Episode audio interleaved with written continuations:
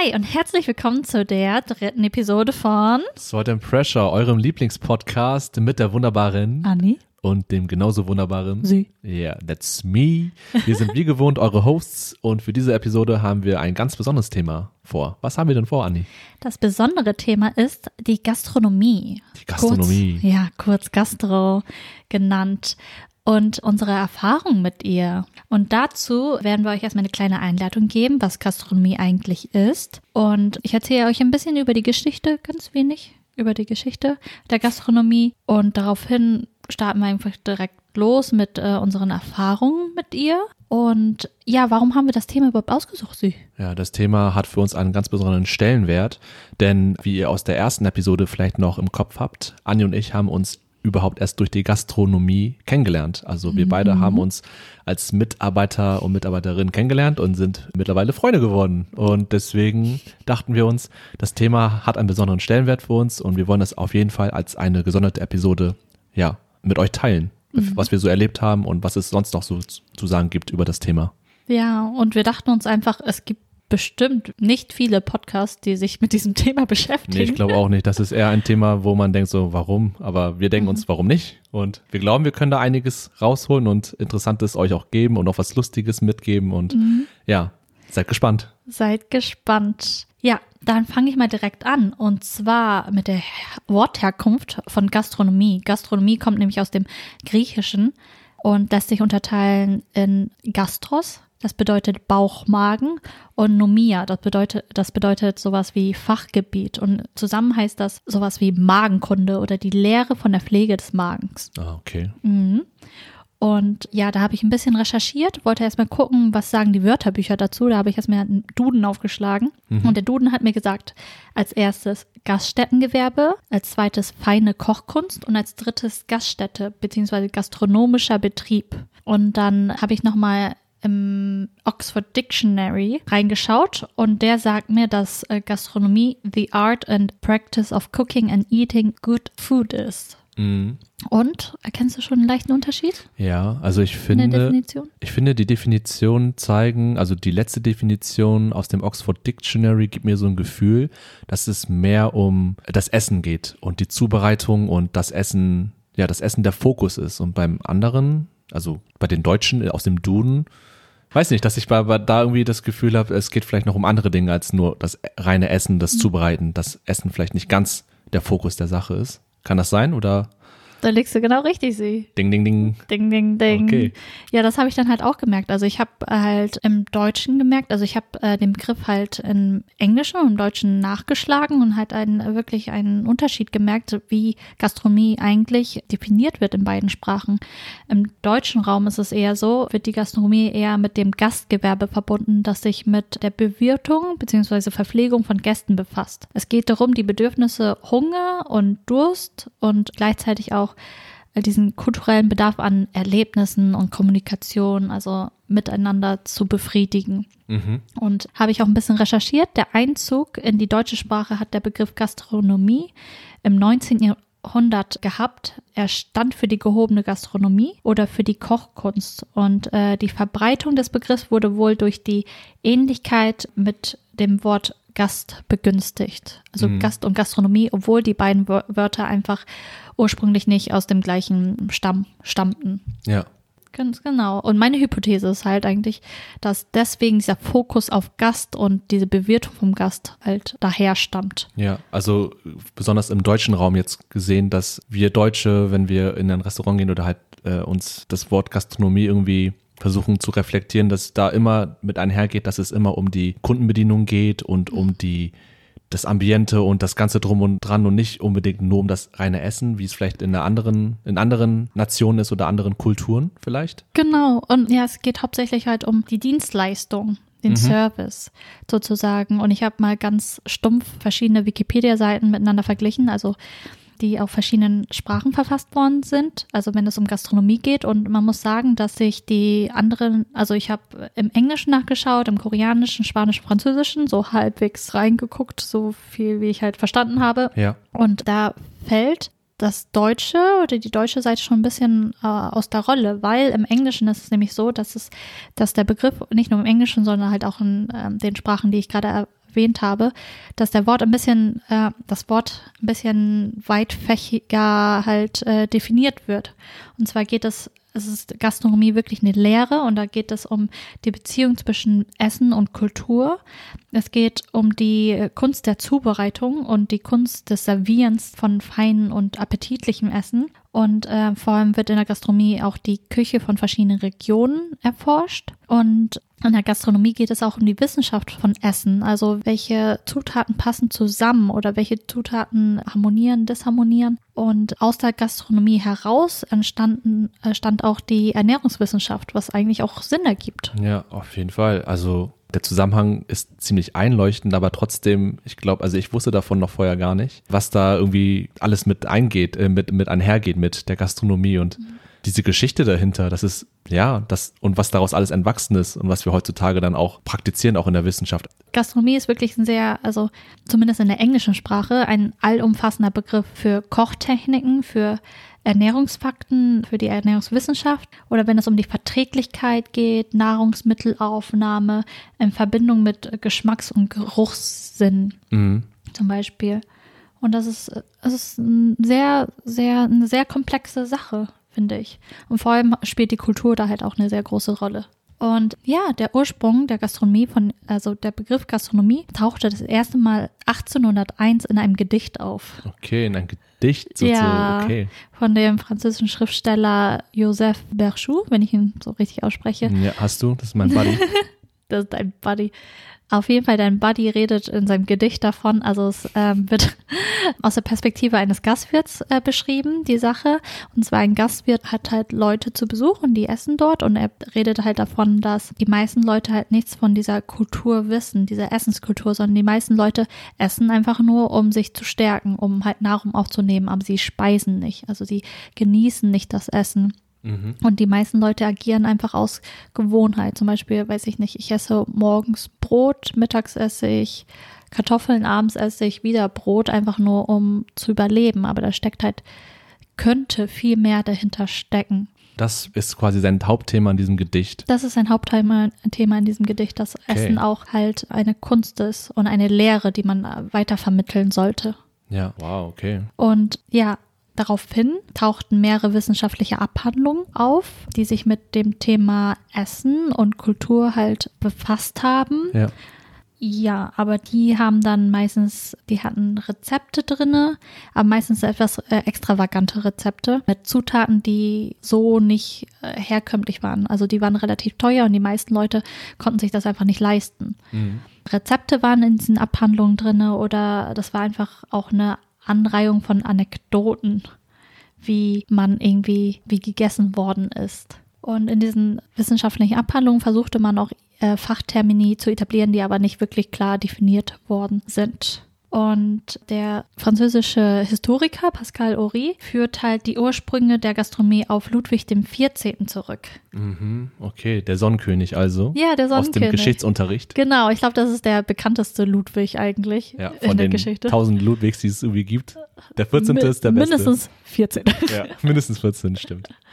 Und zwar äh, zu der Zeit von Ludwig XIV. wurde an seinem Hof halt versucht, verschiedene Regeln, ähm, man hat verschiedene Regeln gesucht oder auch erfunden, um zwischen einem guten und schlechten Stil zu differenzieren. Also wenn man sich halt zurückerinnert zum Geschichtsunterricht, man weiß, Ludwig XIV. hat halt sehr dekadent gelebt und sehr pompös und hat halt immer Sachen gesucht, die, die, also im Hof war das so, der Wettstreit war halt relativ groß. Man wollte immer sich gegenseitig toppen mit, oh, ich habe den schönsten Hut oder mein, mein Kleid hat die Federn von diesem Schwan und diesen Schwan gibt es nur einmal auf der Welt. Also es war sehr mhm. dekadent. Und das gleiche hat man halt versucht mit dem Essen zu machen. Und aber diese Küche und Gebräuche am Hof von Ludwig XIV. wurde dadurch, also wurde zum äh, kulinarischen Modell für die Franzosen später. Ja.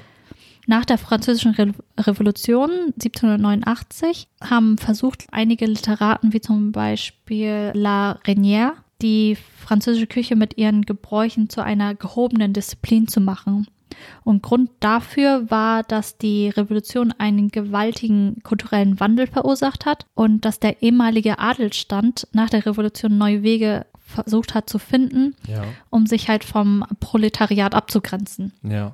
Also es Okay. war, Gastronomie war so eine Art halt Instrument. Ah, interessant, weil ich habe noch eine andere äh, Erinnerung im Kopf aus meinem damaligen Studium in der Soziologie.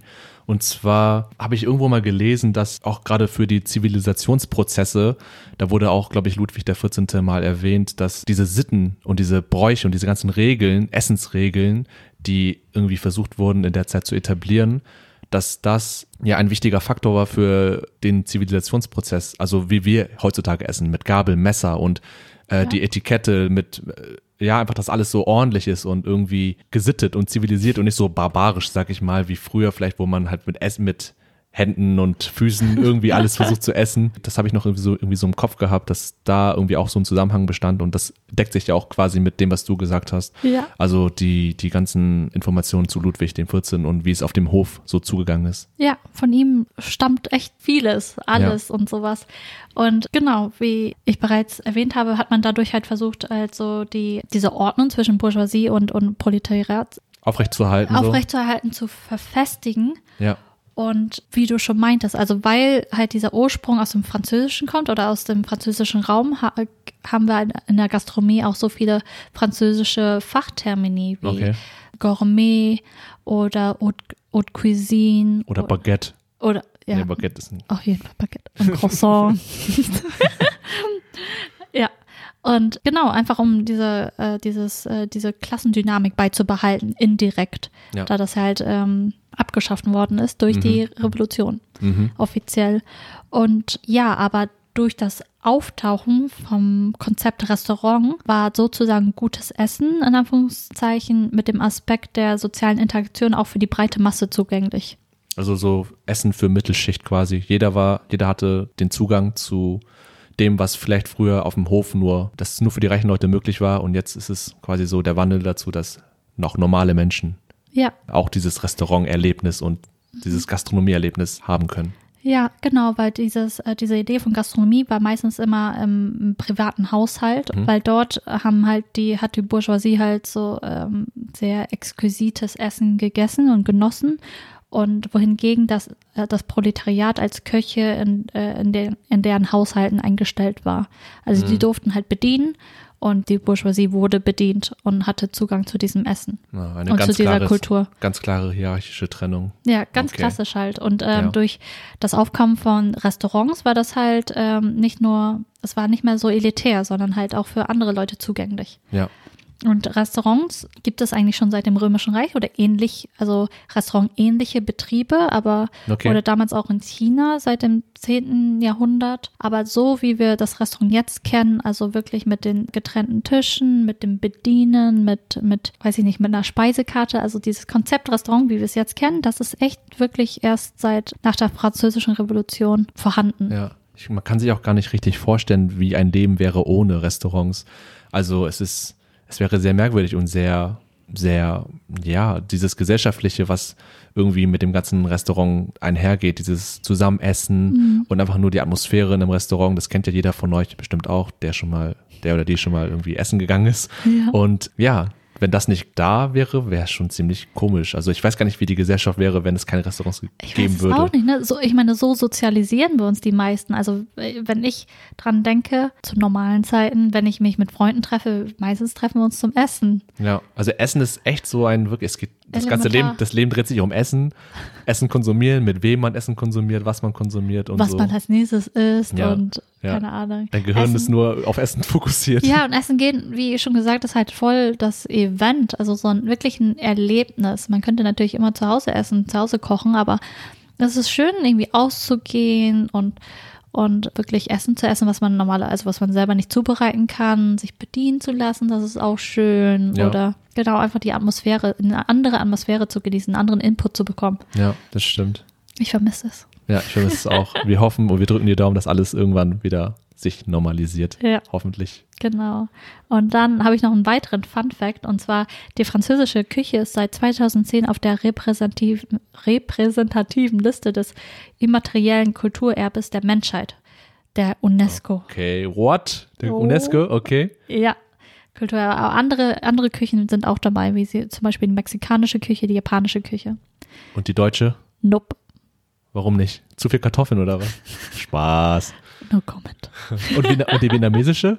Die vietnamesische ist nicht dabei. Okay, das ist Aber sehr enttäuschend. bald bestimmen, sie müssen die vietnamesische Küche mit reinnehmen. Ja, ich glaube auch, dass so mit den ganzen, mit Pho, also der Nudelsuppe, die ihr Ja. vielleicht kennt, die ist genial und die muss, die, ist, die, ist- die reicht Das schon ist, eigentlich das ist dafür. ein Weltkulturerbe, Mann. ja, nur das Essen, nur dieses eine Gericht. Nur die Pho. Ja. Auf jeden Fall. Ja, aber äh, Grund dafür, fand ich witzig, aber die französische äh, Küche spielt halt eine aktive Rolle in der in, äh, in ihrer Community, also dieser Koch-Community unter anderem, und wird von Generation zu Generation als Teil der, ihrer Identität weitergegeben. Also es ist wirklich, ja, Hat einen sehr Ein- hohen Stellenwert. ja Okay. absolut. Ja, Ja, krass. Also, ja, genau. Und ähm, noch zu erwähnen ist, dass es halt verschiedene Arten gibt von, von Gastronomie, Art, äh, Verarten und Leistungen von Gastronomie.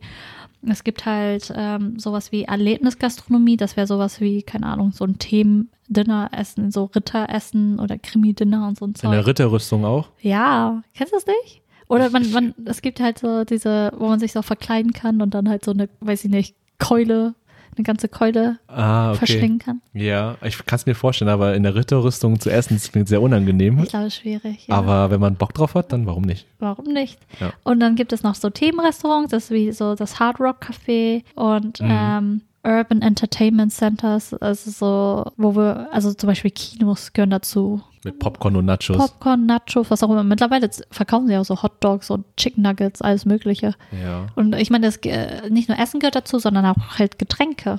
ja, Und dazu gehört das halt auch. okay. Und ja, Nicht schlecht. Also, bevor wir weitermachen, erstmal einen äh, virtuellen runden Applaus für Anni, für ihre, für ihre super Recherche. Ähm, sie hat sich da sehr reingesteigert fast schon. und ähm, wir mussten Oh, da, es war so schwierig, das Ja. zu selektieren, als kurz und knackig zu halten. Aber ich habe mein Bestes versucht, Leute. ja, und ich hoffe, es hat euch jetzt schon gefallen und äh, gibt einen virtuellen Daumen hoch. Ja, ich würde sagen, wir können ruhig weitermachen und von dem informativen Teil zu einem doch immer noch informativen Teil, aber mehr mit unserer persönlichen Note noch vielleicht. Ja, Und zwar ähm, ein bisschen persönlicher werden. genau, ein bisschen persönlicher werden. Und äh, ich denke, als allererstes kann man ganz gut anfangen mit der Frage, wie wir überhaupt reingekommen sind in diesen Job, in diese Gastronomie-Area. Wie hat das bei uns Ja. angefangen? Vielleicht sollten wir erstmal ein bisschen von dem Kwangdo erzählen. Ah ja, okay, ja, ja. Ja, ne? Also das Kwangdo ist ein vietnamesisches Restaurant in Hamburg, beziehungsweise wir haben zwei davon. Einmal in der Innenstadt und einmal dann noch in Winterhude. Das in der Innenstadt ist das erste Restaurant. Da haben wir auch letztens unser Zehnjähriges gefeiert mit allen Iha. zusammen. Und genau, das, wir haben ungefähr 40 Sitzplätze. Es ist gut besucht zu normalen Zeiten. Ist sogar sehr gut besucht, Äh, Leute. Sehr gut besucht. Und ähm, das in Winterhude auch. Und das in Winterhude ist seit weniger. Oh, lass mich lügen, zu fünf Jahren vielleicht, ich weiß glaube nicht. mehr. Ja? Ja. Ich habe keine Ahnung gerade, aber es ist auch schon relativ lange dort. Ja. Und ja, also ähm, wie gesagt, ich bin noch, nicht, noch nicht so lange da wie Anni. Ich bin jetzt erst seit März 2019 dort äh, angestellt und du? Ich bin nächstes Jahr, bin ich ein halbes Jahrzehnt dort. Krass, okay. Aber du bist ja nicht die längste. Es gibt noch Leute, die noch länger als Wesentlich du länger ja, da ja, sind als ich. Ja. Aber ja. ja. Aber nicht schlecht, fast fünf Jahre. Das muss gefeiert werden. No.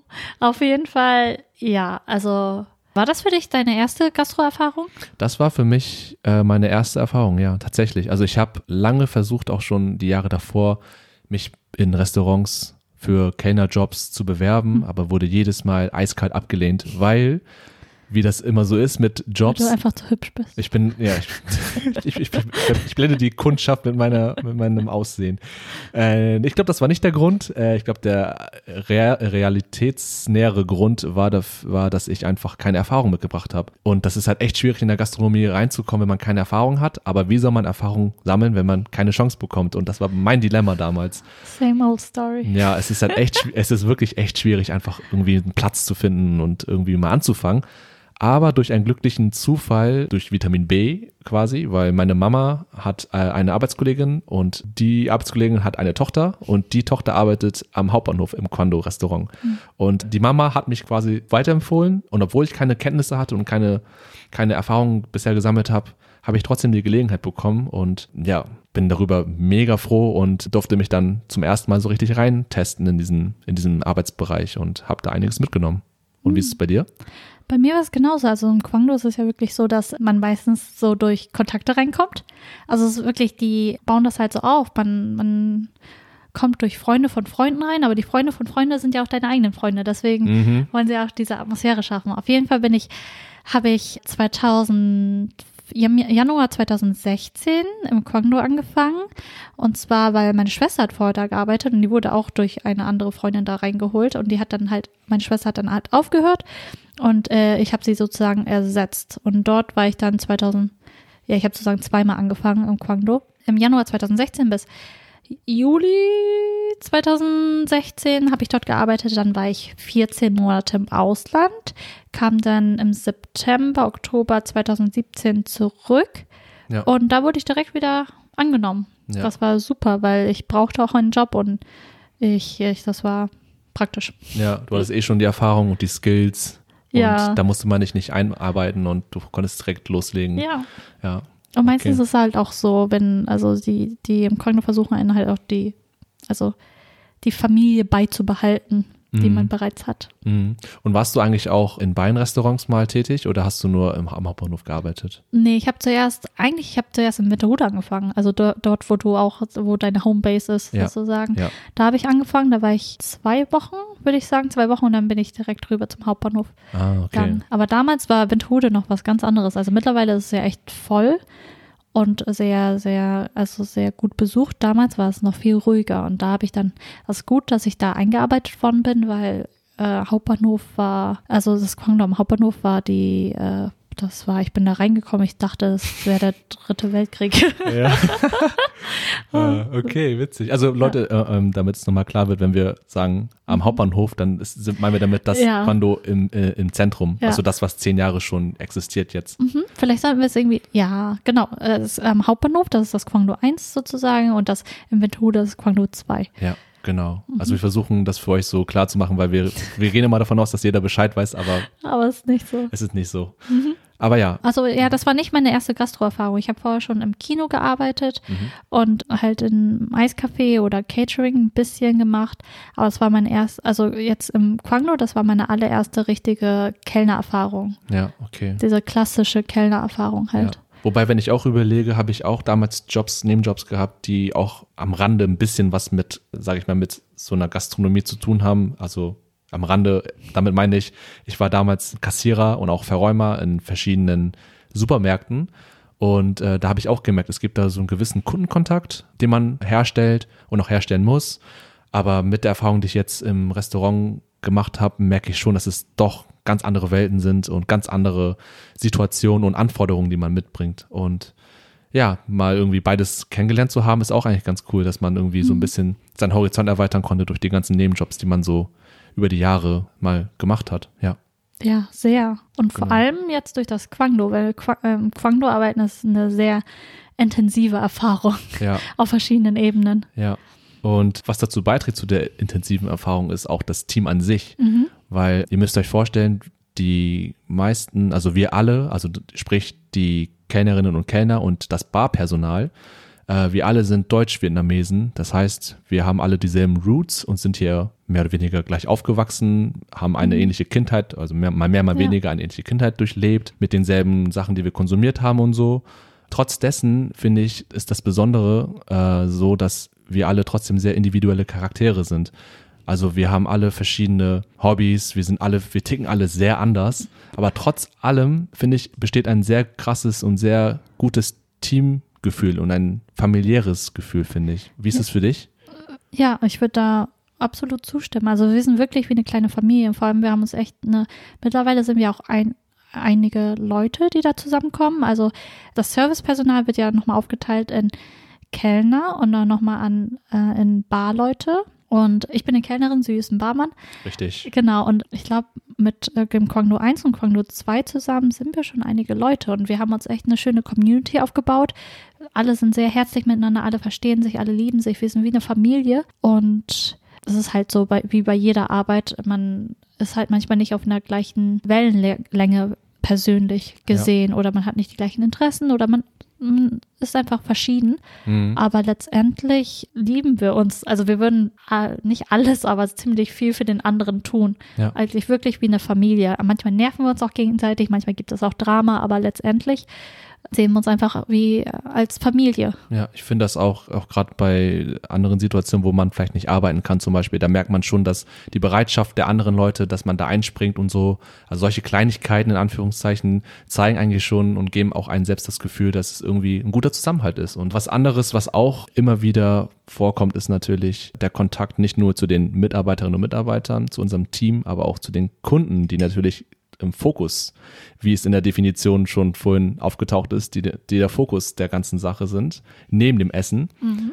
Und das ist auch immer so ein ganz krasser Punkt, wie wir mit Kunden umgehen und wie Kunden mit uns umgehen. Und ihr kennt das bestimmt auch selber als Gäste, wenn ihr mal in einem Restaurant seid, was da auch für Probleme entstehen können. Und wir wollen euch so ein bisschen zeigen, ein bisschen was aus unserer Welt zeigen und ja, was wir so bisher erlebt haben, wie wir darüber denken, über die Zwischenmenschlichkeit zwischen uns und den Kunden. Was hast du so vielleicht zu erzählen, Andi? Was ist so was sind so deine Erlebnisse bisher aus den ganzen Jahren, die du im Restaurant gearbeitet hast?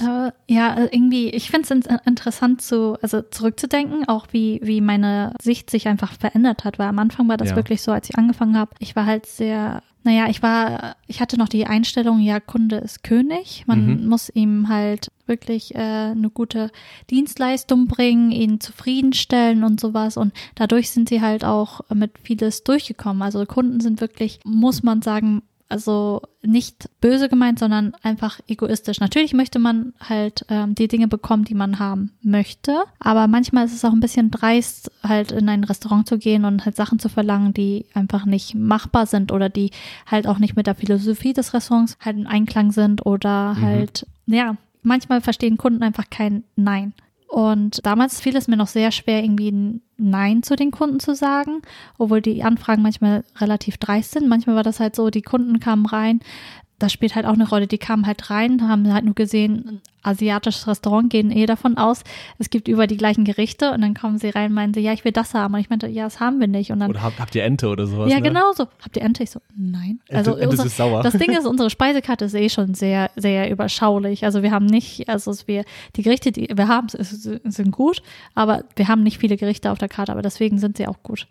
Ja. Und ähm, anstatt einfach in die Karte zu schauen, setzen sich hin, verlangen ein Gericht. Ich meine, das haben wir nicht. Und dann regen, regen sie sich darüber auf, dass wir das Gericht nicht haben, weil die ja eh davon ausgehen, Asiaten bieten alles das Gleiche an. Ja. An Essen. Oder die kommen rein und wollen ein Gericht einfach komplett auseinandernehmen. Also ich will das, aber ich will das nicht, dies und das. Und letztendlich wollen sie sich ein komplett anderes Gericht zusammenstellen und das und dann denke ich mir auch so, tut mir leid, das machen wir nicht, beziehungsweise ich als Kellnerin, also bin sehr auch äh, autonom, also vor allem im Quangdo arbeitet man sehr autonom, aber ähm, ich kriege natürlich auch meine Anweisungen von meinen Chefs und die muss ich dann halt auch durchsetzen und mhm. Gäste sind dann halt manchmal auch so, wir können manchmal sehr persönlich werden und ich denke mir dann auch so, tut mir leid, ich bin nur angestellt und äh, ich gebe ihnen nur das weiter, was ich, äh, also meine, meine Anweisungen weiter. Aber das hat sich dann halt mit den Jahren auch geändert, weil irgendwann, man wird halt auch, vor allem im Service, vor allem wenn man so viel mit Leuten zu tun hat, jeden Tag sich Menschen, wird man ein bisschen robuster oder man nimmt Sachen weniger persönlich, man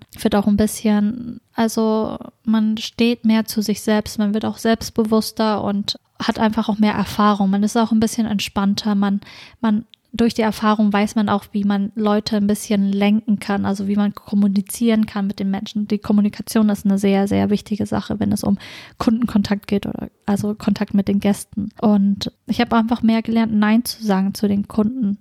Weil letztendlich ist es wirklich so, dass Kunde ist König. Ich glaube, also ich finde, jeder Kunde sollte mit Respekt behandelt, mit Respekt behandelt werden. Aber letztendlich ist es ja nicht so, dass sie uns irgendwie Geld schenken oder, oder was spenden, sondern es ist ein Austausch von Dingen. Sie geben uns Geld, aber dafür geben wir ihnen auch was sehr Wertvolles. Ja. Eine Dienstleistung, ein leckeres Essen, ein, Erlebnis und so sollte man das auch sehen. Ja. Genau. So wie du schon meintest aus dem, aus dem Beitrag mit Ludwig den 14, wo diese Diskrepanz zwischen Bourgeoisie und Proletariat oder, oder einfach nur diese Diskrepanz zwischen den diese Mitarbeitern Dynamik, ja. und den Gästen und den Kunden, dass man das so ein bisschen, dass, man, dass es einem klar wird, dass es schon auf Augenhöhe ist. Man, man ist halt gleichgestellt und nicht mhm. irgendwie nur, nur weil man ein Kunde ist, dass man quasi den, den, die Mitarbeiterinnen und Mitarbeiter herumkommandieren kann. Und ich glaube, Wichtig ist auch noch zu sagen, es gibt nicht nur schlimme Kunden oder nervige Kunden, sondern es gibt auch viele, viele, viele nette Kunden. Das muss man auch nochmal sagen, weil man neigt immer dazu, immer nur das Negative zu sehen, gerade im Servicebereich, wo es halt tagtäglich der Fall ist. Aber es gibt wirklich auch sehr freundliche und zuvorkommende Menschen, die bei uns tagtäglich essen. Sehr, ja, unsere Stammgäste sind so, die meisten unserer Stammgäste sind super, super süß und die, die, ja, die versüßen einen auch den Tag. Aber leider ist es halt auch so, wie mit vielen Dingen, es gibt irgendwie 100 gute Dinge, aber es kann, manchmal hat man halt das Pech, dass vielleicht am Anfang deiner Schicht hast du direkt irgendwie einen blöden, blöden Gast Ja. und, und diese, und dann ist da irgendwie eine Reibung oder es muss nicht unbedingt Streit sein, aber da ist irgendwas und diese negative Energie trägt man halt die ganze Zeit mit sich. Ja, das kann Leider. den ganzen Tag schon ruinieren, wenn direkt am Anfang irgendwie eine blöde Anfrage oder irgendwie irgendwie eine Diskussion entsteht über irgendwas äh, Ja, total Blödes und Sinnloses. genau. Und diese Situationen passieren halt häufiger, nicht immer, aber häufig, was eigentlich normal ist, weil einfach Menschen zusammenkommen und Menschen haben verschiedene Ansichten, Menschen haben verschiedene Erwartungen und äh, Kommunikation ist manchmal auch schwierig. Man sagt das eine, meint aber das andere und das ist halt ganz normal, wenn Menschen zusammenkommen.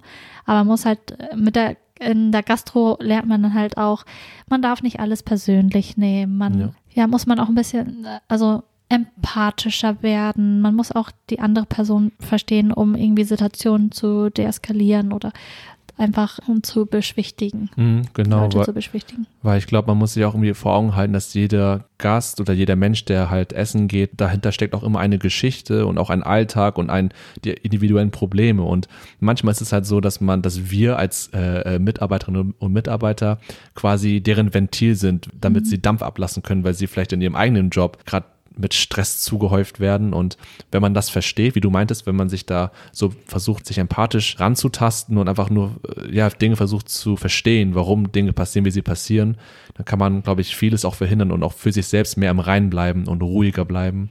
Und ich habe das auch bei mir persönlich selber gemerkt, dass ich auch am Anfang, wie, wie bei dir auch, war ich auch relativ unsicher. Ich wurde auch, also ich bin an der Bar, wie schon eingangs erklärt, und da ist es so, ich habe weniger Kontakt mit Kunden als jetzt Anni zum Beispiel als Kellnerin, die an der vordersten Front kämpft.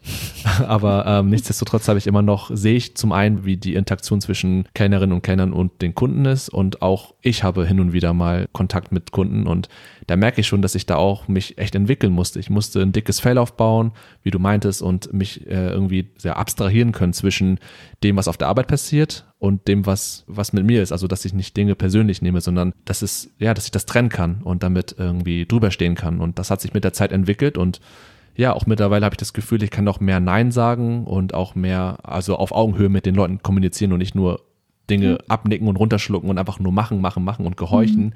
Darum soll es ja auch nicht gehen. Es soll ja darum gehen, dass man einen gesunden Austausch hat. Und ich habe das Gefühl, damit durch diesen Nebenjob kam das immer so mehr und mehr. Und ja, genau, man kann jetzt mit den Kunden auch lockerer umgehen. Und wie gesagt, mit netten Kunden ist es umso schöner, wenn man dann merkt, so, ha, dass die, dass, dass Menschen doch nicht so schlimm sind, wie, Ja. wie halt häufig immer auch immer zu hören ist, auch in den Nachrichten und keine Ahnung, was alles so in, in der Welt passiert, äh, dass es auch ähm, nette Menschen und wunderbare Menschen gibt. Ja. Ja. Also man darf halt nicht vergessen, auf beiden Seiten, also sind einfach Menschen, die einfach versuchen, also wir zum Beispiel, wir versuchen einfach nur unseren Job zu machen und die Gäste wollen einfach nur einen schönen Abend verbringen und so einfach ist das. Und leider ist es halt auch so, dass wir vor allem als, äh, als Dienstleister, als Servicekraft und sowas halt weniger als Menschen gesehen werden, also ganz krass ausgedrückt, sondern einfach nur als Maschinen, die irgendwie gerade bedienen und das ist halt schon schade Hm. weil zum Beispiel man, die nehmen, manchmal kommt man an, möchte einfach deren Essen servieren oder Getränke servieren und die nehmen die deine, deine Präsenz gar nicht wahr, also deine Existenz ist gar nicht für die vorhanden, sozusagen. Man möchte nur irgendwie kurz was abstellen und die, die Gäste bemühen sich nicht mal irgendwie kurz zur Seite zu gehen, damit du Sachen abstellen kannst oder sowas. Ja. Es sind wirklich die kleinen Dinge, die irgendwie den Tag ruinieren können oder auch so was Wunderschönes machen. Und ja, das ist, das merkt man sehr schnell, wie wie man sich davon auch manchmal beeinflussen lässt, auch wo, obwohl man versucht, das Ganze nicht an sich so ranzulassen. Mhm. Aber man kann es auch nicht verhindern. Wir sind emotionale Wesen und ja. irgendwann ist auch bei uns dann persönlich dann ja das Fass übergelaufen und dann muss man damit auch umgehen können. Und mhm. das ist auch jedes Mal interessant zu sehen, wie man selber damit umgeht, einfach mhm. mit Menschen. Ja, und deswegen ist es auch sehr wichtig, halt empathisch zu sein, also auf beiden Seiten, weil ähm, natürlich, also am Anfang, bevor ich, also am Anfang, als ich angefangen habe im Kwangdo, habe ich halt viele Sachen persönlich genommen, beziehungsweise ich, für mich waren halt Sachen selbstverständlich, die für die Gäste nicht äh, ersichtlich waren. Zum Beispiel, sie kommen rein, setzen sich hin und ich habe halt die Übersicht, äh, wer welcher Tisch zuerst war, dies und das. Und die Gäste kommen halt rein, haben meistens nur sich im Kopf, beziehungsweise sie haben sich hingesetzt, wollen bestellen und sehen halt den Kellner oder Kellnerin hin und her laufen. Und das ist halt sehr wichtig. Kommunikation ist so wichtig. Und mhm. ähm, ich habe dann halt auch gelernt, manchmal muss man halt mit den Gästen äh, ein bisschen reden wie mit kleinen Kindern. Also das muss man denen wirklich erklären. Man hat, ähm, die wollen vielleicht bestellen, haben es irgendwie eilig, aber man muss dann nur kurz sagen, hey, ich bin gleich bei euch, bin sofort bei euch. Ich muss bloß zuerst den Tisch vielleicht abkassieren oder den Tisch aufnehmen, weil der vor euch dran war und dann meistens verstehen die Gäste es auch.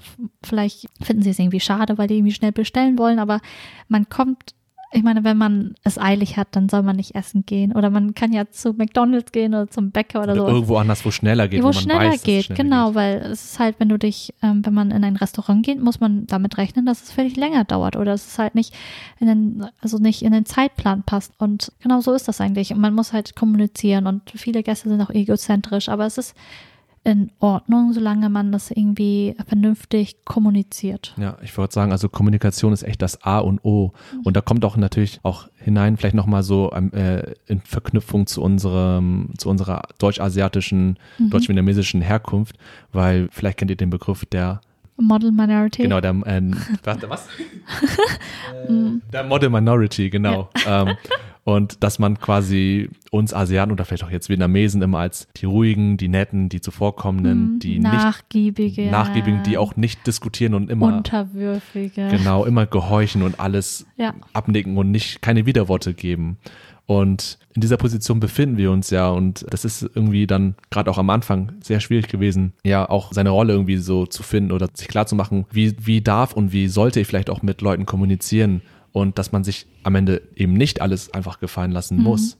Von wegen der Kunde ist König ist dann in dem Sinne nicht der Fall, weil, wie Anni schon am Anfang gesagt hat, es geht viel um Respekt zollen und wenn man keinen Respekt an den Tag legt, egal wer man ist, ja. Kunde, wer auch sonst im Alltag, dann ist es schwierig, dann ebenbürtig, also dann auch gleich den gleichen Respekt zu, zu geben, wenn man halt das nicht erfährt von der Person und das ist halt ja. echt schwierig dann, wie gesagt. Und ja. Manchmal kommen halt Gäste rein und erwarten halt dieses, dieses, ja, ich mache das sofort und diese Unterwürfigkeit, was mich auch ein bisschen aggressiv macht, aber äh, man kriegt da manchmal echt doofe Sprüche zu hören, so viel zu, keine Ahnung, ja, warum macht ihr das nicht? Ihr seid doch Asiaten, ihr seid doch sonst so nett und ich denke mir dann ja, halt so. Diese Klischees, ey. Diese Klischees und das ist halt, die sehen das nicht als Rassismus an, wenn sie was Nettes über dich sagen, ja. Also in Anführungszeichen was Nettes, ja. aber es ist immer noch ähm, positiver Rassismus, beziehungsweise, was hatten wir gelernt? Benevolenter genau, Rassismus. Genau, benevolenter Rassismus, ein, der Fachterminus für dieses ganze Phänomen, dieses rassistische Aussagen zu tätigen, aber obwohl es eigentlich nett verpackt ist, mit einer ja. positiven Konnotation,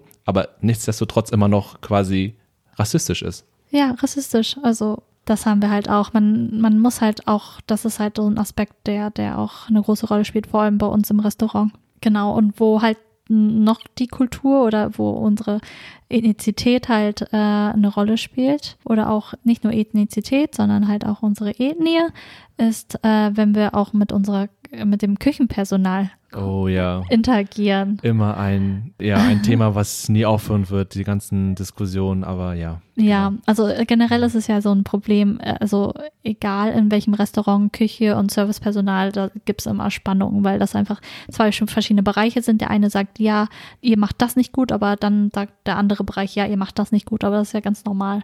Aber bei uns kommt halt äh, noch der Aspekt dazu, dass, wie gesagt, im Servicepersonal arbeiten halt meistens Deutsch-Vietnamesen, also Vietnamesen, die hier vielleicht geboren worden sind, aber auf jeden Fall aufgewachsen sind. Mhm. Und in der Küche arbeiten meistens richtig OG Vietnamesen, beziehungsweise Vietnamesen, die den Großteil ihres Lebens halt in Vietnam verbracht haben und dann halt nach Deutschland gezogen sind und jetzt halt bei uns im Restaurant arbeiten. Und äh, mit diesem Generations- und Kulturkonflikt kommt natürlich auch das Machtgefälle mit einher, weil das Problem, was ich daran sehe, ist, äh, in der Kommunikation, wir können halt nicht richtig mit denen kommunizieren, weil die haben halt auch nicht die Möglichkeit, sich intensiv mit der deutschen Sprache auseinanderzusetzen oder Deutsch intensiv zu lernen. Mhm. Das heißt, wenn wir mit dem Personal aus der Küche reden, reden wir immer nur auf Vietnamesisch. Ja. Weil wir können halt Vietnamesisch gut genug, würde ich sagen, um halt auch Dinge anzusprechen oder auch mhm. Sachen zu erklären oder Fehler zu erklären, wie auch immer unser Vietnamesisch reicht noch nicht so an deren Vietnamesisch ran. Das heißt, mhm. ja, uns fehlt das Vokabular und uns eloquent und auch ordentlich auszudrücken. Und ich habe ja. ich hab das Gefühl, sprachlich ist es so, dass die uns dann, also dass, dass man uns dann vielleicht generell nicht so richtig ernst nimmt, weil mhm. wir halt uns nicht richtig äh, artikulieren können. Und vielleicht rührt da auch daher dieses Machtgefälle ein, dass die vielleicht mit uns nicht so richtig, ja, uns ja unter anderem halt, vor allem dazu kommt halt auch noch, dass wir halt als meistens als äh, Deutsch-Vietnamesen halt wenig mit Erwachsenen Vietnamesisch sprechen. Also ja. die meisten von uns äh, reden halt noch wie, wenn sie, egal wie alt sie sind, mit ihren Eltern auf Vietnamesisch und meistens reden wir wie kleine Kinder halt. Ja. Und so reden wir, kommunizieren wir auch mit der Küche im Quangdo. Ja. Und ähm, ich, ich stoße oft an meine Grenze. Also mein Vietnamesisch ist jetzt nicht so gut, Alltags-Vietnamesisch okay, aber also weniger als okay eigentlich, aber. Doch, ist okay, komm. Ist okay. Es ist okay. Nee, okay. ähm, aber ich stoße oft an meine Grenzen, wenn ich mit der Küche kommunizieren will, weil mir einfach viele Vokabeln fehlen, äh, mhm. Fachtermini mhm. fehlen mir auch und manchmal ist es halt, ich kann nicht so schnell mit denen kommunizieren, nicht auf den Punkt. Und äh, die haben da meistens auch eine sehr kurze Leitung ja.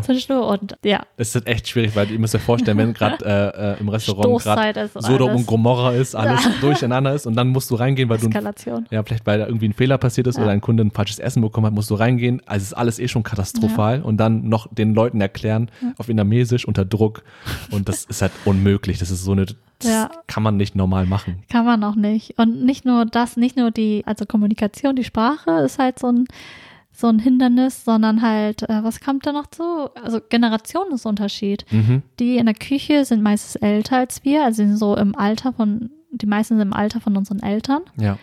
Und in der vietnamesischen Kultur ist es halt so, der Ältere hat immer recht. Das ist, das nervt mich so ungemein, ey. Das ist, Ah, das ist, es ist wirklich super anstrengend. Man kann, man hat keine Gelegenheit, um ja mit älteren Menschen oder ja, weiß nicht, mit älteren Menschen zu diskutieren über ein Thema. Egal, egal was für Argumente man ranbringt als jüngerer Mensch, das, es ist quasi so ein Totschlagargument und ich hasse das Wort Totschlagargument, ist es aber wirklich, ja. dass man einfach sagt, ich bin älter als du, mhm. ergo, ich weiß mehr, ich habe mehr Erfahrung, ich habe immer recht. Mhm. Egal wie, egal was man sagt ja. als jüngerer Mensch, das bringt nichts. Du, du redest gegen eine Wand.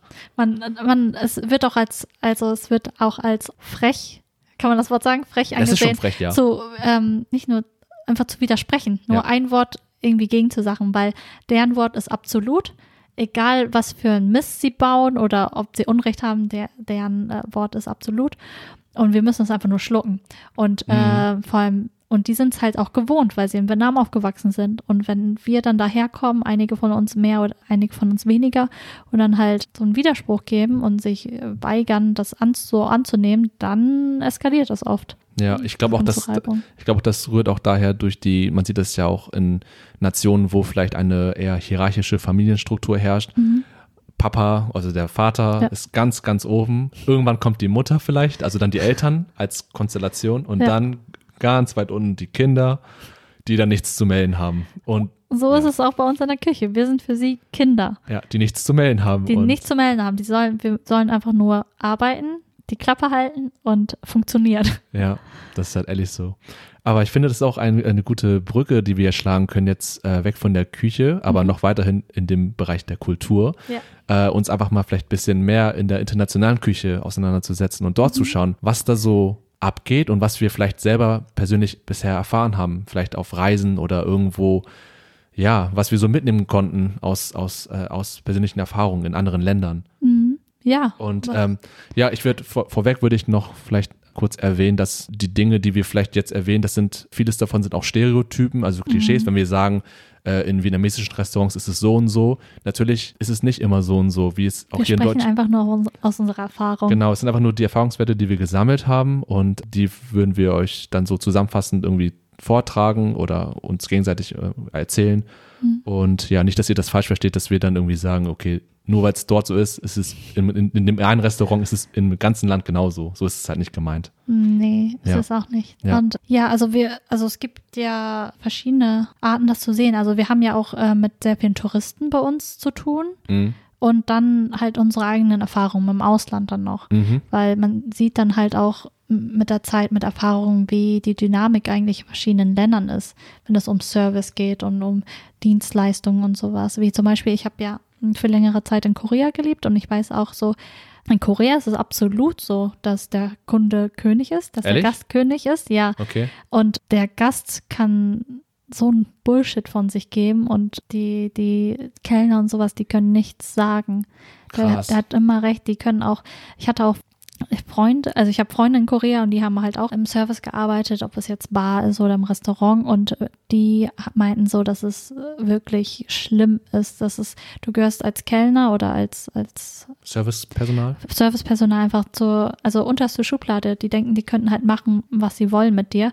Einfach ihren ganzen Frust rauslassen, dich einfach, einfach, um diese äh, Macht zu spüren als Gast sozusagen, die sie vielleicht woanders nicht spüren, wo sie vielleicht kommen sie gerade von der Arbeit, wurden gerade von ihrem Chef halt fertig gemacht und da können die halt nichts sagen. Also die, die, da sind die halt unten in der Hackordnung. Und dann, wenn sie in ein Restaurant gehen, sind sie halt oben in der Hackordnung und können halt den Kellner fertig machen. Oder die haben als, äh, als Gast einen Fehler gemacht, vielleicht was Falsches bestellt, wissen es auch und dann kommt der Kellner, bringt ihnen das Essen und dann beschweren sich, ja, nee, das hatte ich nicht bestellt, obwohl sie genau wissen, nee, sie haben es bestellt. Ah, Und das ist halt das Ding. Und die können, also wir zum Beispiel im Kwangdo, wir können diskutieren. Wir können sagen, nein, ich habe das genauso aufgenommen. Ich habe dich 50 Mal gefragt, ob du das haben willst. Und Ja. letztendlich müssen sie es auch essen und bezahlen. In Korea war die Erfahrung jetzt so, auch wenn ich essen gegangen bin, ich habe das auch gemerkt, obwohl man weiß ja, der Kunde hat, äh, der Gast halt äh, falsch bestellt, musst du sagen, oh ja, es tut mir so leid, ähm, Mhm. ich bringe Ihnen sofort das richtige Essen. Es Ja. gibt keinen Widerspruch dort. Boah, das klingt echt anstrengend. Also es tut mir voll leid für die Mitarbeiterinnen und Mitarbeiter dort. Mhm. Das, genau diese Szenarien, die wünscht man sich hier genau dann nicht eigentlich. Mhm. Also wir wollen ja auch darauf hinaus, dass es alles gleichwertig und gleich auf Augenhöhe ist, Ja. die, wie man mit Leuten kommuniziert und dass es dort so strikt ist und irgendwie keine Möglichkeit gibt, mal Kontra zu geben oder weiß nicht, oder das, das wird wahrscheinlich sofort sanktioniert, wenn du das probierst, weil das dann zu deinen Chefs rüberkommt vielleicht und dann gibt's da krasse Diskussionen wahrscheinlich oder du wirst vielleicht gefeuert. Ich weiß nicht genau, wie, wie Ja. streng das dort gehalten ist. Doch, doch, doch, die, du bist, äh, du bist ersetzbar. Du kannst deinen Mhm. Job sehr schnell verlieren durch äh, von einem Tag auf den anderen, einfach durch so eine Kleinigkeit. Ja. Ja. Und ja, in, in, und ähm, in China war ich jetzt auch viel, einfach durch die Arbeit und sowas. Und da habe ich auch was Interessantes beobachtet, was auch mit der Kultur mit eingeht, dass da einfach zum Beispiel, da ist einfach der, der lauteste und der stärkere setzt sich durch. Es geht nicht so wie in Deutschland halt so, hier ist eine, hier ist eine Schlange, man stellt sich an, dann kommt man als nächstes dran, im, halt im Restaurant. Ja. Und wie bei uns im Kwangdo, wenn die Leute sich anstellen, sondern man so, oh, da ist ein Platz frei, ich renn durch, äh, auch wenn andere Leute vielleicht zuerst gewartet haben. Ja. Aber es geht halt auch mit der Kultur mit einher, weil es gibt einfach so viele Menschen in China und man muss sich halt auch irgendwie durchsetzen Mhm. können und- in der Kultur. Und darüber, dass meine chinesische Freundin meinte das halt auch, dass es, das ist einfach der, man muss einfach schnell sein, sonst geht Ja. man unter sozusagen. Und in der Gast, in, in Restaurants ist es halt auch so. Ja, also es ist wahrscheinlich sehr von Vorteil, wenn man viel im Fitnessstudio pumpen geht und sich breit aufpumpt und dann kann man sich umso besser Ganz durchsetzen. genau. Einfach richtig Ellbogen rausfahren und Alle dann. wegbashen. Ja, Ja. links und rechts. Ja. Ja, so, so ist es. Und das ist halt dann auch, du, bei, in vielen Lokalen und vielen Restaurants setzt du dich einfach hin und dann rufst du auch die Bestellung rein. Mhm. Und das kann, das haben wir ja halt auch bei uns dann beobachtet. Das ist Ja. halt dieser kulturelle Unterschied bei uns im Kwangdo. Da haben wir auch viele Touristen aus dem asiatischen Raum und in, in Vietnam ist es ja auch genauso. Du setzt dich irgendwo hin und dann rufst du rein und bestellst du Mhm. einfach, ähm, wenn, während der Kellner irgendwie vorbeiläuft. Ja. Und bei uns im, im Kwangdo haben wir es ja auch beobachtet, wenn wir dann halt die Touristen hatten, dass die halt sich hinsetzen, nicht mal in die Karte geguckt haben und direkt schon ihre Hand heben und bestellen wollen. Ja. Und obwohl sie noch gar nicht wissen, was sie wollen und Ja. einfach, wenn ich vorbeilaufe, rüberrufen. Und das ist halt nicht die Art, wie wir es halt zumindest in Guangdong machen oder beziehungsweise in Deutschland ist es halt auch ein bisschen anders. Ja, das ist auf jeden Fall. Aber ja, der Punkt mit, äh, wie es in Vietnam abläuft, finde ich auch. Mhm. Da merkt man wirklich, wie krass anders es ist, auch im Vergleich zum Beispiel zu der Gastro in Südkorea, wie du es schon angerissen hast wie es in Vietnam, also ähm, ihr müsst euch vorstellen, da ist halt, da herrscht eine ganz, ganz große Streetfood-Kultur. Also wenn ihr dort ja. in Vietnam unterwegs seid, ihr werdet sehen, wie viele kleine Essensstände das direkt am Straßenrand, direkt an den Gullis und keine Ahnung, wo die ganzen Mopeds ein Zentimeter euch streifen gefühlt fast. Ja. Also es ist wirklich ein cooles Erlebnis, auch für Leute, die damit keine Berührungspunkte haben. Und das ist halt so, wie Anni schon gesagt hat, du gehst da hin, es ist alles sehr schnell. Also du gehst hin, du setzt dich hin, bestellst schnell, redest kaum mit den, also die Interaktion ist sehr kurz gehalten. Mhm du bestellst, du wartest relativ kurz normalerweise, weil das Essen sehr schnell auch schon zubereitet ist und dann isst du ganz schnell auch eigentlich und dann gehst du wieder, bezahlst und tschüss. Also da wird wenig, ja, da wird äh, wenig äh, miteinander interagiert, hat auch seine Vorteile, weil da gibt's weniger Reibereien. Also du isst einfach, du machst dein Ding, die Leute, die da arbeiten, machen ihr Ding und es gibt meistens aus meiner Sicht, was ich bisher so gesehen habe, gibt's eigentlich nicht so viele Probleme oder mhm. Diskussionen oder sowas. Also ja. Es ist irgendwie, in der Hinsicht ist es schon angenehm, dass es halt so schnell und so auch fast schon anonym ist. Mhm. Ja. Vor allem, also in Vietnam ist es ja, also die Kommunikation muss ja auch nicht wirklich stattfinden in Vietnam weniger, weil die einzelnen Stände, das muss man sich vorstellen, die haben nur ein Gericht meistens. Mhm. Nur ein einziges Gericht. Und wenn du dich hinsetzt, gehen die eh schon davon aus, du willst das eine Gericht haben. Ja. Musst nicht viel sagen, die packen dies da direkt hin. Nicht so wie in den meisten Restaurants hier. dass du hast halt so eine Karte und dann musst du es kommunizieren und vielleicht hast du eine Bestellung, habe ich vielleicht eine Bestellung falsch aufgenommen oder der Gast hat was Falsches bestellt und dadurch kann es halt zu Problemen kommen. Ja. Unter anderem. Ja. Und vielleicht kennst du auch das, dieses ungeschriebene Gesetz, je ranziger das Lokal, desto besser das Essen. Oh ja. Und das in Vietnam trifft das auf jeden Fall, aus meiner persönlichen Erfahrung trifft das echt zu. Also die vielen, viele Stände sehen halt echt aus, also nicht wirklich einladend aus und man denkt auch so, hm, wie läuft es dort hygienisch ab und so. Man, man fühlt sich nicht egal. so richtig. Daran muss man gar nicht denken. Ja, es ist wirklich Darf man egal. nicht denken, Vietnam. Ja, das muss man als, als, als Touri auf jeden mhm. Fall abschalten, weil man das nicht so, man ist hier anders gewohnt, die ganzen hygienischen Standards. Mhm. Und wenn man das abschalten kann, dann entfaltet sich so eine riesige kulinarische Welt, ja. wo man eintauchen kann und man wird nur von leckerem Essen zu leckerem Essen zu noch mehr leckerem Essen wandern. Ja, und selbst wenn mal was passiert, einmal von von zehn Mahlzeiten, dann denkt man sich, I regret nothing. Ja, es ist wirklich nicht der Rede wert, ey. Also lasst euch das nicht entgehen, wenn ihr mal auf den Genuss kommt und dort mal unterwegs seid in Vietnam oder wo auch immer es leckeres mhm. Streetfood-Essen gibt. Ja. Wie zum Beispiel in Thailand, weil da war ich auch zwei oder dreimal. Mhm. Wann? Oh, schwierig. Also ah, das erste Mal war als noch als kleiner Junge mit meinen Eltern zusammen.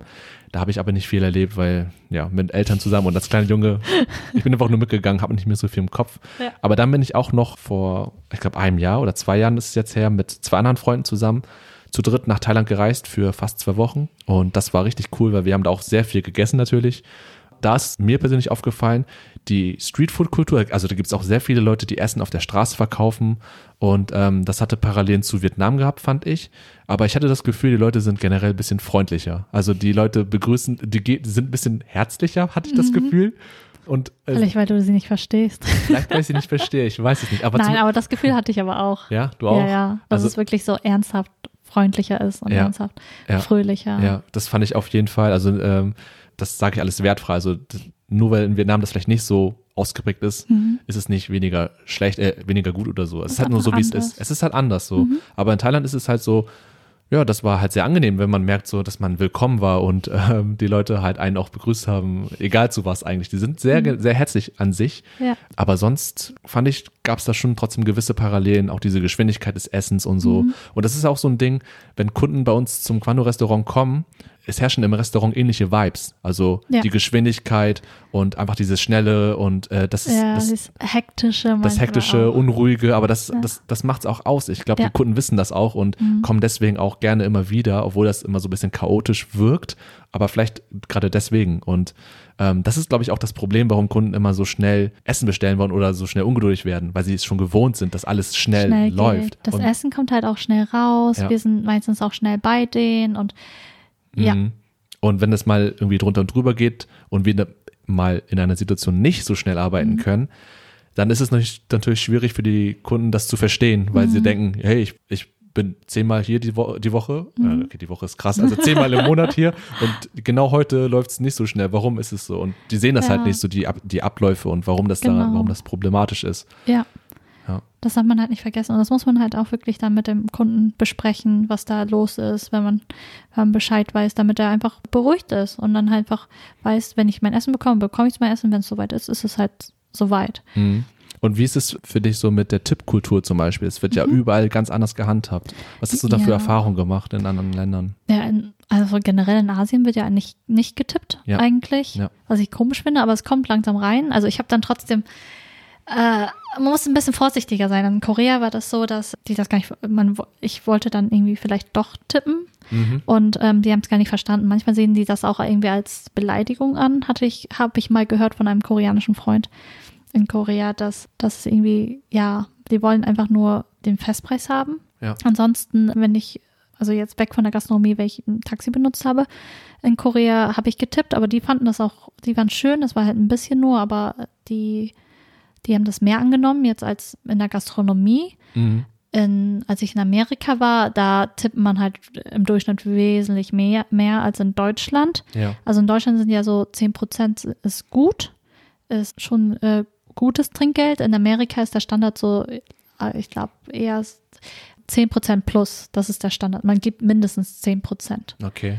Und meistens ist es lustig, man kriegt dann halt die Rechnung oder so eine Quittung und unten ist das halt schon so vorgedruckt. Also so 10% von deiner Rechnung wäre so viel Tipp und 20% so viel Tipp, 30% wäre so viel Tipp. Und dann kannst du halt so einkreisen, was du, was du geben willst. Was? Okay. Ja, aber nochmal zum, äh, zum Service. Also in Amerika ist es auch noch voll krass. Also da ist Dienstleistung halt auch sehr groß geschrieben. Ja. Und die Leute sind halt mega, mega, mega nett, weil die meisten leben halt von, von, vom Trinkgeld. Mhm und äh, sind davon abhängig und deswegen sind auch mega nett. Manchmal ist es halt ein bisschen aufgesetzt sozusagen, ja. aber meistens sind sie sehr, sehr, sehr nett. Ja.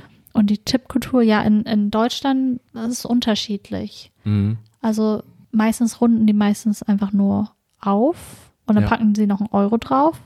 Manche sind halt sehr großzügig und es ist halt jedem selber überlassen. Aber manchmal fühlt man sich schon, also in Deutschland ist es halt ähnlich. Also man, dass die Serviceleute halt meistens einen Mindestlohn kriegen bei der Arbeit und dann halt vom Trinkgeld leben, also als mhm. Kellner. Und ja, da finde ich schon wichtig. Also nicht nur, weil ich irgendwie jetzt viel Trinkgeld haben will, aber so, auch wenn ich essen gehe, gebe ich dann halt schon, ja, dem Service entsprechend Trinkgeld. Also wenn sie manchmal echt süß sind und voll lieb und sowas, gerne.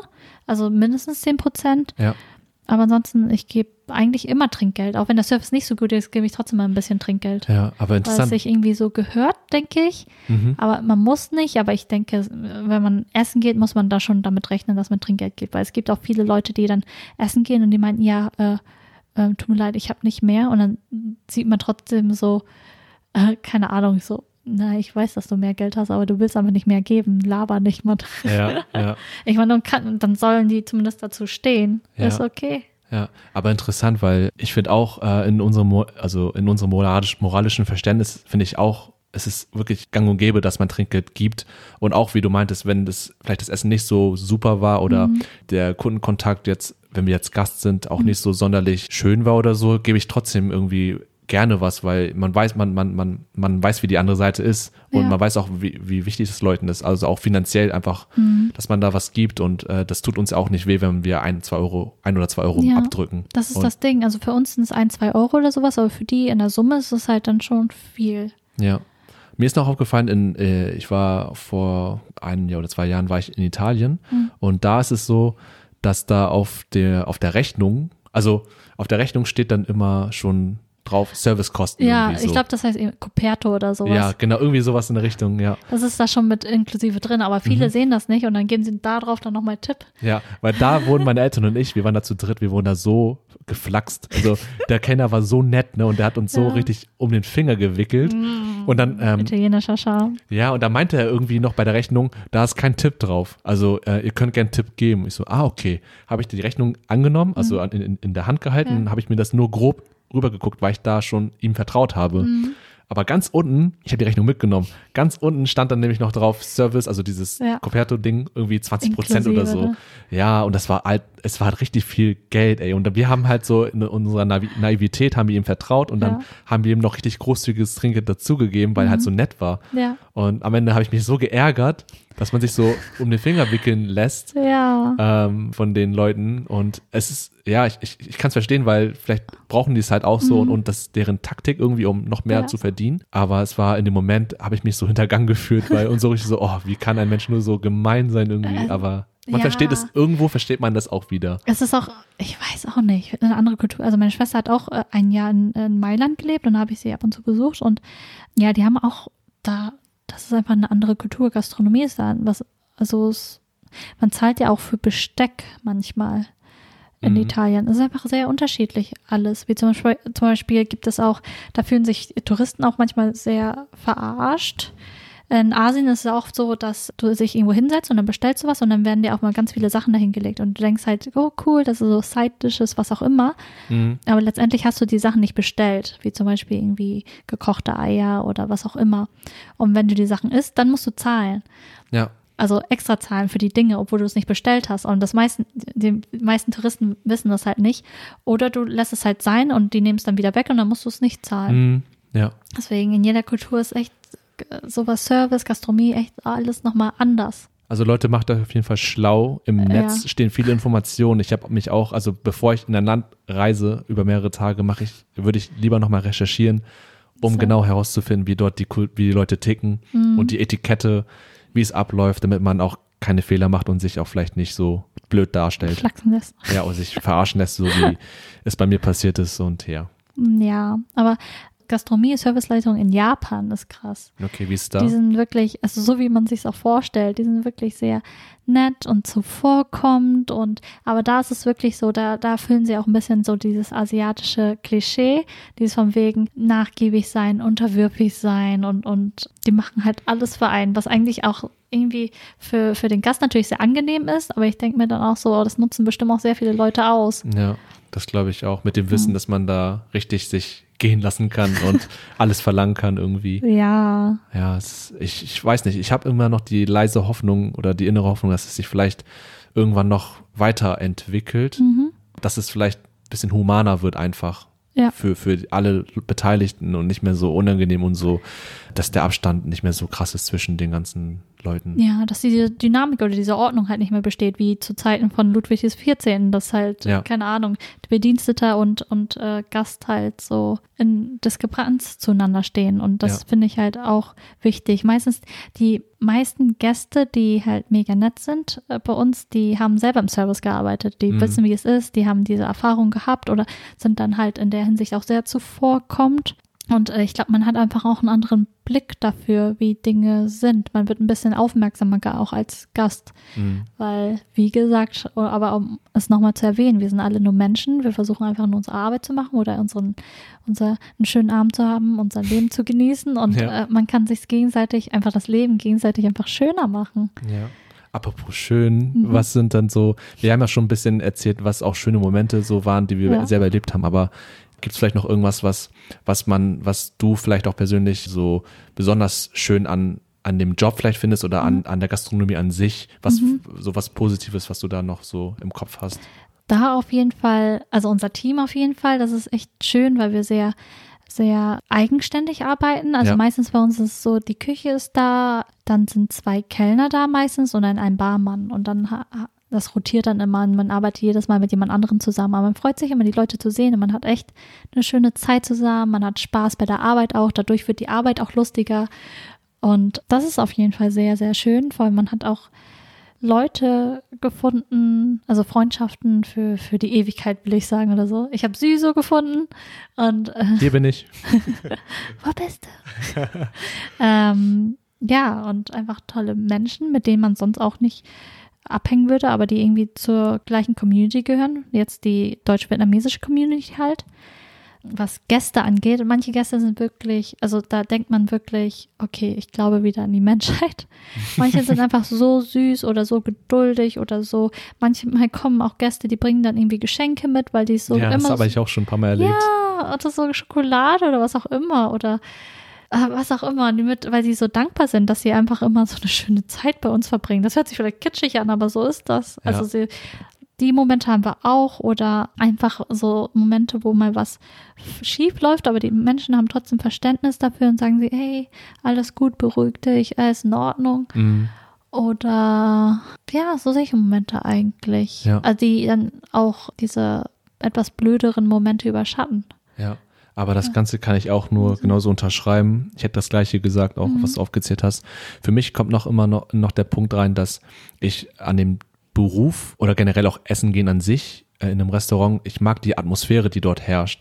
Gerade wenn man, ich stelle mir mal vor, abends auszugehen mit guten Freunden und dann Ja. ist einfach ein gemütlicher, entspannter Abend und man kann abschalten und einfach auch Quatsch und Bullshit miteinander reden und dabei gutes Essen essen. Also ein richtig schöner, geselliger Abend, auch für Leute, die vielleicht generell nicht so gesellig sind, aber es ist immer noch schön, wenn man ja mal ausgehen kann und einfach auch mit Freunden zusammen einfach ja essen gehen kann. Und was mich noch besonders glücklich macht an diesem Aspekt ist, wenn ich zum Beispiel selber arbeite und an der Bar, wie gesagt, ich bin meistens im Barbereich und stehe dort und mache meine Sachen und gehe weniger hin und her. Aber dafür habe ich generell einen guten Überblick über die ganze Situation und sehe dann dementsprechend viel, was gleichzeitig passiert. Und immer wenn ich das Gefühl habe, alle sind zufrieden, alle haben eine gute Zeit, das Klima ist angenehm, meine, meine Kolleginnen und Kollegen sind alle gut drauf, dann fühle ich mich auch so erfüllt und habe dann auch so ein warmes Gefühl im Bauch und das, solche Situationen liebe ich. Das ist meistens immer abends, wenn alles entspannt ist, alle ihren Wein trinken, gutes Essen essen und alles ist so entschleunigt auch irgendwie, obwohl Ja. alles noch hektisch äh, wirkt irgendwie, aber es ist trotzdem entspannt, finde ich. Und dieses Gefühl bereitet mir halt wirklich persönlich eine große Freude. Und ich gehe noch, gehe auch immer nach der Schicht, nach so einer Schicht immer glücklich nach Hause. Und freue mich dann auf den nächsten Arbeitstag, der dann wieder vielleicht schlecht startet Ja. am Morgen. Aber dann hat man immer wieder solche Momente. Also wirklich kurz vor Feierabend meistens. Alle sitzen, wir essen meistens dann auch schon, die Gäste essen. Ja. Es ist so Feierabendzeit und dann schnackt man noch mit Leuten und dann sind da Gäste, die auch eine gute Zeit haben. Es ist einfach eine schöne Atmosphäre auch. Oder wenn man auch einfach mit Freunden ausgeht. Da wird Essen wirklich zu einem Event und das ist wirklich, wie ganz am Anfang schon erwähnt, das ist wirklich eine ganz eigene Kultur. Ja. So ein ganz eigenes Ritual, dieses Essen zelebrieren, aber mit Freunden und dadurch wird das Essen halt noch leckerer. Man speist wirklich. Man Ja. feiert es. Es ist ein Festmahl jedes Mal, wenn man ausgeht und essen geht. Es ist halt wirklich so. Und was wir auch schon eingangs angerissen haben, ist auch der Aspekt, wie inwiefern wir uns durch diesen Job menschlich verändert haben. Also wir haben ja schon ein paar Sachen angesprochen. Ich für meinen Teil kann auf jeden Fall sagen, dass halt durch den Umgang mit den Kunden gibt es halt viele Situationen, wo ich den Glauben an die Menschheit verliere, wo ich dann denke, oh, was passiert hier? Was ist Oh, mit, was, ja. was, ist, was sind wir für eine schlimme Spezies? Irgendwie, aber es gibt auch dann Momente, wo es dann wieder umgekehrt ist. Mhm. Und das ist einfach, ja, dass ich dann mit schwierigen Menschen besser umgehen kann, auch im Alltag dann gesehen, wenn ich dann Ja. irgendwie Ungerechtigkeiten sehe oder mein, mein innerer Kompass, mein innerer Moralkompass dann ausschlägt und sagt, irgendwas stimmt hier nicht oder ich sehe eine Situation, die ja, unangenehm ist vielleicht für andere Leute, dann fühle ich mich davon auch sehr betroffen irgendwie. Also die Empathie ist dann relativ hoch und Ja. Man hat dann weniger Scheu, auch mal dazwischen zu greifen und dann irgendwie für Gerechtigkeit zu sorgen. Auch, so blöd das auch irgendwie formuliert ist, aber Liebe Ja. Gerechtigkeit. ja, es, es fällt einem leichter, irgendwie dann sowas wahrzunehmen und dann auch mit sowas persönlich umzugehen und auch für andere dafür zu sorgen, dass es anderen auch dementsprechend gut geht. Ich glaube, das ist sowas, was ich persönlich mitgenommen hat und was mich dann auch in der Hinsicht verändert hat. Ja. Ja. Was, ist, was, ist, was ist bei dir vielleicht noch so aufgefallen? Bei, also bei mir genauso und ja, das macht die Gastronomie halt aus einem, weil man halt wirklich viel mit Menschen zu tun hat, unter anderem mit verschiedenen Menschen, mit verschi- verschiedenen Gruppen, zum Beispiel jetzt Küche, Serviceleute, Gäste, das sind ja auch so verschiedene Parteien sozusagen und jede Partei hat eine andere Dynamik und du musst mit jeder Partei anders umgehen. Mhm. Das hilft einen ungemein empathisch, also man kann überhaupt keine andere Wahl, als empathisch zu sein und empathisch zu werden. Ja. Und ja, wie mich die Gastro verändert hat, ist halt auch, ich bin äh, weniger sensibel für äußere Reize geworden. Ja, auf jeden Fall, ich ja, auch. Ja. man muss einfach, man filtert einfach mehr oder man, man lernt, was wichtig ist, was unwichtig ist und was man, das, die Sachen machen einen weniger fertig, weil man auch Sachen einfach weniger persönlich nimmt, weil, wie gesagt, es ist halt menschlich, es ist nicht, es könnte auch jeder andere sein, der irgendwie im Service ist und trotzdem würde der Gast so reagieren, Mhm. Wie er reagiert. ja. Es hat nicht mit einem selbst zu tun, ne? Also Genau. nicht, nichts Persönliches. Nichts Persönliches, wenn es liegt einfach an der Situation und Sachen passieren. Shit Ja. happens. Ja. Äh, ich bin auf jeden Fall selbstbewusster geworden in meinem Können. Ich weiß, wann ich, weil ich bin auch eine Person, die dauernd an sich selbst zweifelt, dauernd, mhm. auch wenn ich weiß, Same. ja, auch wenn du weißt, dass du eigentlich alles richtig gemacht hast. Aber ich habe einfach durch die äh, durch die Arbeit dort im Kwangdo auch gelernt, einfach zu mir selbst äh, mehr zu mir selbst zu stehen, also zu wissen, nee, ich habe alles richtig gemacht. Das ist halt nicht mein Fehler Ja. und die, die Schuld nicht immer an mir selbst zu suchen. Ja, es ist wirklich ganz wichtig. Das merke ich bei mir selbst auch. Und apropos Selbstvertrauen, was du gerade ange äh, Mhm. erwähnt hast, ich finde auch gerade für uns so als eher introvertierte Menschen kommt man viel mehr in Situationen, wo man gezwungen ist, auf Ja. Menschen zuzugehen, Oh ja. den ersten Move zu machen. Und ja, ich glaube, für vielleicht Menschen, die damit keine Probleme haben und sich das nicht so vorstellen können, dass es schwierig ist für viele andere, den ersten Schritt zu machen oder generell Smalltalk zu führen oder zu kommunizieren. Das ist ja im Beruf, ist das ja ein fester Ankerpunkt, dass man Smalltalk führt und quatscht und wie auch immer und den Leuten, dass man irgendwie Connections aufbaut teilweise mit anderen Kunden. Und ja, man, ich merke da, dass ich da halt gezwungen werde, in diese Situation hineinzugehen. Und das hat auch, ja, bei mir dazu geführt, dass es mir leichter fällt, auf Menschen zuzugehen und ich weniger Hemmschwellen habe, irgendwie das zu tun. Aber ja, es kommt noch auf den Tag an und auf, auf weiß nicht, mein- meine Alltagsperformance, wie ich mich gerade fühle. ja. Aber generell würde ich sagen, es hat sich äh, schon gebessert dadurch. Also ich bin, ich bin, es fällt mir leichter, mit fremden Menschen umzugehen. wie du schon meintest, so solche, also Wesen wie wir, so introvertierte Menschen wie wir, die müssen manchmal einfach irgendwie ins kalte Wasser geschubst werden. Also diese Konfrontation ist manchmal einfach wichtig und manchmal auch unvermeidbar, um zu wachsen. Ja. Und wir scheuen uns ja oft davor, vor diesen Herausforderungen oder so. Ja. Und bei dieser, bei dieser Art von Arbeit sind wir halt gezwungen, uns damit zu beschäftigen, Mhm. unter anderem. Und äh, man wird auch, keine Ahnung, ich, ich, ich weiß nicht, wie es bei dir ist, aber ich glaube genauso. Also man wird empathischer, aber gleichzeitig auch zynischer, aber das Ja. ist halt wieder irgendwie, passt auch zusammen. Ja, es ist, es, es ist so eine ganz komische Balance, weil das wackelt von der einen Seite zur anderen Seite. Eben wie die, wenn man halt einen guten Tag hat und die, Men die Kunden auch einen guten Tag haben. Mhm. Und das äh, kann sehr schnell wackeln von Menschen, puren Menschenhass und Antipathie gegen Ja. Menschen zu äh, Menschen sind toll. Also das, Was manchmal auch mega anstrengend ist, dieses Ja. äh, emotionale Auf und Ab und Auf und Ab. ja, aber das ist halt so was, was man mitnehmen muss. Mhm. Und jeder, jeder wird damit anders umgehen. Aber das ist, glaube ich, auch was, was, ja, es das de desensibilisiert halt ein bisschen so. Ja, Da, ja. Man kommt mit diesen Extremen halt besser klar, auch im Alltag. Mhm. Einfach generell, wenn man mit Menschen um sich geht, also wenn man zum Beispiel, weiß nicht, jetzt zur Bank geht oder, oder Ja. und andere Sachen machen muss oder telefonieren muss oder solche Oh Sachen. Gott, telefonieren ist ja. ich weiß, das ist nochmal- nochmal ein ganz anderes Thema. ja. Anderer Podcast. Telefonieren. Aber ja, und was mir auch auf, ich bin also nicht nur empathisch, sondern man wird sozial auch ein bisschen intelligenter. Man liest die Menschen halt ein bisschen besser. Man, Mhm. man kann die ein bisschen besser auch steuern und lenken, weil man weiß, okay, ich muss jetzt so mit und so mit dieser Person reden, damit sie nicht austickt oder, Ja. oder damit sie halt ein bisschen geduldiger wird und so. Ja, also Menschenkenntnis auf jeden Mhm. Fall auf ja, Maximalwert geskillt. also das kriegt man auf jeden Fall mit und äh, ich finde auch durch Menschen beobachten einfach, weil man Mhm. auf der Arbeit dann auch, äh, ich finde generell das Thema, da kann man doch mal einen Podca Podcast dazu machen, eine Folge, dass Dynamiken in Gruppen zum Beispiel oder Ja. Dynamik zwischen Menschen und durch die Arbeit sieht man das ja, man, man, man sieht, man kann beobachten, wie Menschen unter sich umgehen und man kann auch sich selbst beobachten, wie man sich, wie man selbst ist in einer Situation mit anderen Menschen. Ja.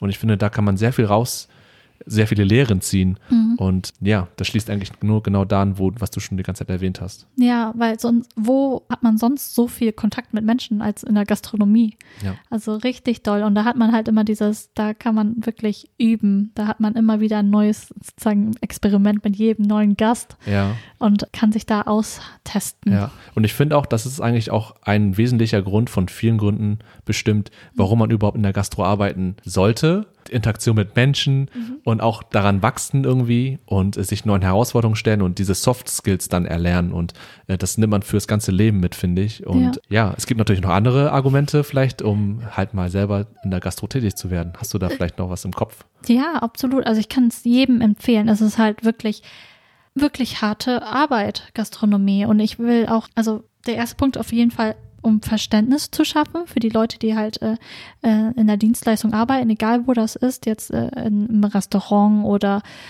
weiß ich nicht, vielleicht in der Arztpraxis, Arzt, Arzthelferin hier und dort, dass man einfach mehr Verständnis, Empathie für diese Leute entwickelt, weiß, wie es ist, auf der anderen Seite zu sein und einfach um sein eigenes äh, Sichtfeld einfach zu öffnen, was immer gut ist, was immer wichtig ist.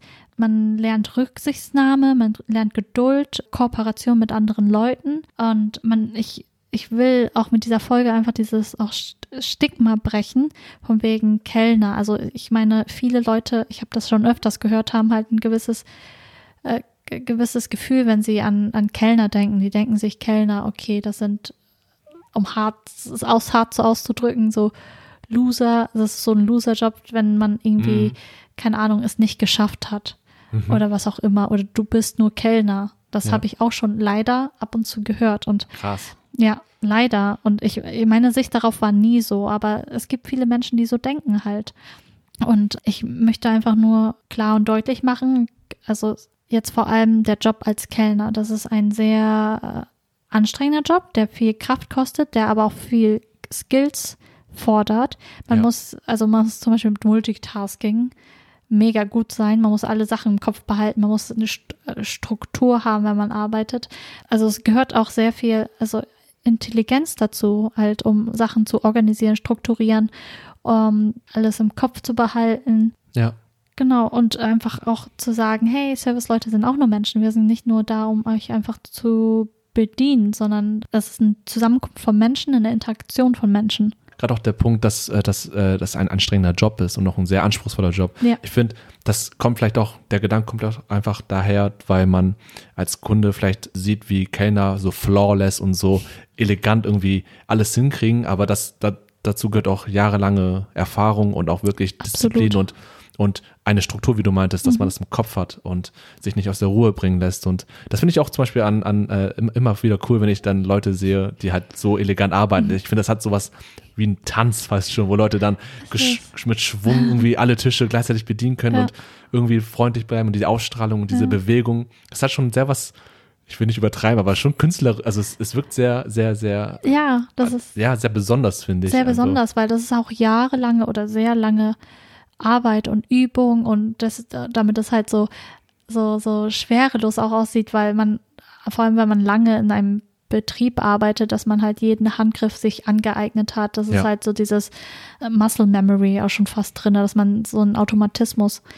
Aber das ist halt auch harte Arbeit. mhm. Und das ist halt Arbeit wie jeder andere auch. Und Arbeit, die gemacht werden muss, die gemacht wird, also gemacht werden muss und gemacht wird. Und ja, einfach ähm, vom Stellenwert halt äh, genauso wichtig wie andere Arbeiten auch. Ja, und ich will noch einmal den Punkt der Empathie nochmal, das haben wir schon ein paar Mal gesagt, jetzt Empathie, Empathie. Aber es ist Aber es sehr, ist sehr halt wirklich, wichtig. ja, es ist wirklich, wenn man sich in die Rolle des anderen ver- hineinversetzen kann, äh, in die Schuhe eintreten kann und Mhm. diese, die denselben Weg geht, äh, dann wird einiges klarer. Dann werden definitiv weniger Probleme entstehen im Alltag. Und ich habe da die Hoffnung, wenn Leute eben diesen Job mal selber gemacht haben, dass sie halt verstehen können, was die Struggles sind und was Mhm. die Strukturen sind und die Probleme. Da wird man halt weniger aufmucken Mhm. und mehr Verständnis zeigen. Und eigentlich finde ich es trotzdem schade, dass ich das erwähnen muss, aber es sollte doch eigentlich normal sein, auch ohne Gastro-Erfahrung einfach respektvoll, zivilisiert miteinander Ja. umzugehen. Aber anscheinend ist es halt nicht der Fall in der Realität. Deswegen wünsche ich mir halt dann, dass mehr Menschen halt diesen Job mal machen Ja. und selber mal erfahren, wie es ist auf der anderen Seite. Ja, und wenn das nicht möglich ist, weil man schon einen anderen Job hat oder so. Einfach Job kündigen, ist Job egal. kündigen, nein. Aber dafür machen wir halt auch diesen Podcast. Also wie schon erwähnt, wir glauben, also ich glaube nicht, dass es viele Podcasts dazu gibt. Also die sich halt mit diesem Thema beschäftigen, vor allem das auch aus einer äh, sehr persönlichen Perspektive Ja. erzählen. Aber ich hoffe, dass euch diese Folge halt ein bisschen Einsicht gegeben hat in, in also hinter die, hinter die Kulissen der Gastronomie und euch halt auch irgendwie gezeigt hat, wie wir das sehen, wie wir empfinden als Menschen, die als äh, Kellner oder als Servicepersonal arbeiten. Und ja, Ja, ich fand es eine sehr interessante Folge. ich auch. Also ich habe auch einiges mitgenommen und einfach darüber zu sprechen, da sieht man, was für Parallelen wir Mhm. alle irgendwie haben, auch als Mensch an sich halt, alle tragen Probleme mit sich, aber letztendlich kommt es darauf an, dass wir wirklich einfach nett zueinander sind. Ja. Und das ist, glaube ich, das, was unsere Message für euch aus dieser Podcast-Episode. Seid nett zueinander. Seid nett zueinander. Ja. Ja, und Gastronomie, harte Arbeit, Leute. Ja, das darf man nicht vergessen. Mhm.